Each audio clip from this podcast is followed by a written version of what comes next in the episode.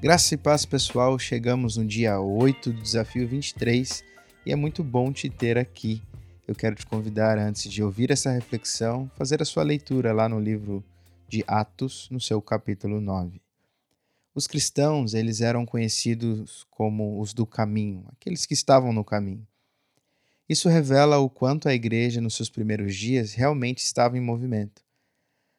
Lembre-se de que em muitos textos bíblicos a descrição de homens de Deus era daqueles que andavam com Deus. O próprio convite de Cristo é siga-me, ou seja, o cristão ele realmente está em constante movimento. Nós não podemos ficar parados, porque há uma grande comissão que nos impulsiona a ir, aquilo que nós conhecemos como o ID. É no caminho que nos encontramos com Cristo. Lembre-se da experiência de Paulo.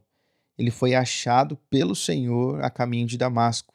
Um encontro totalmente improvável. Paulo estava ali no caminho, mas com a intenção de destruir, de matar os cristãos.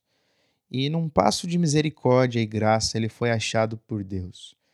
O Senhor corrigiu os passos de Paulo e o levou para um caminho reto, um caminho que agora não era mais de morte, mas um caminho de vida. Veja também um detalhe muito importante na nossa caminhada cristã.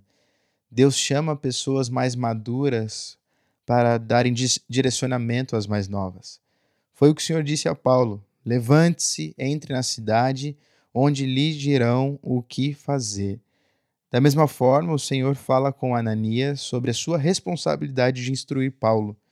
Como cristãos, como aqueles que estão no caminho, nós temos uma responsabilidade de instruir as pessoas na nova caminhada.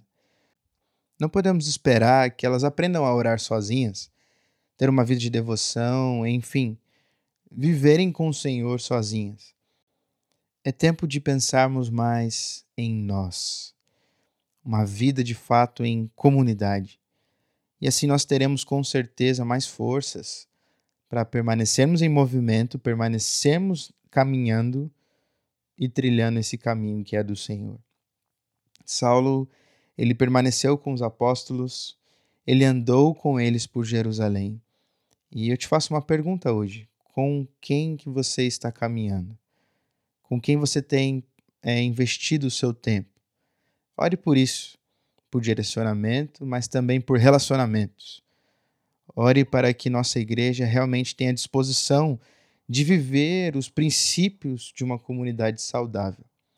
Eu espero que você encontre alguém eu espero que você também estenda suas mãos para alguém e assim nos tornemos uma comunidade saudável. Que Deus te abençoe.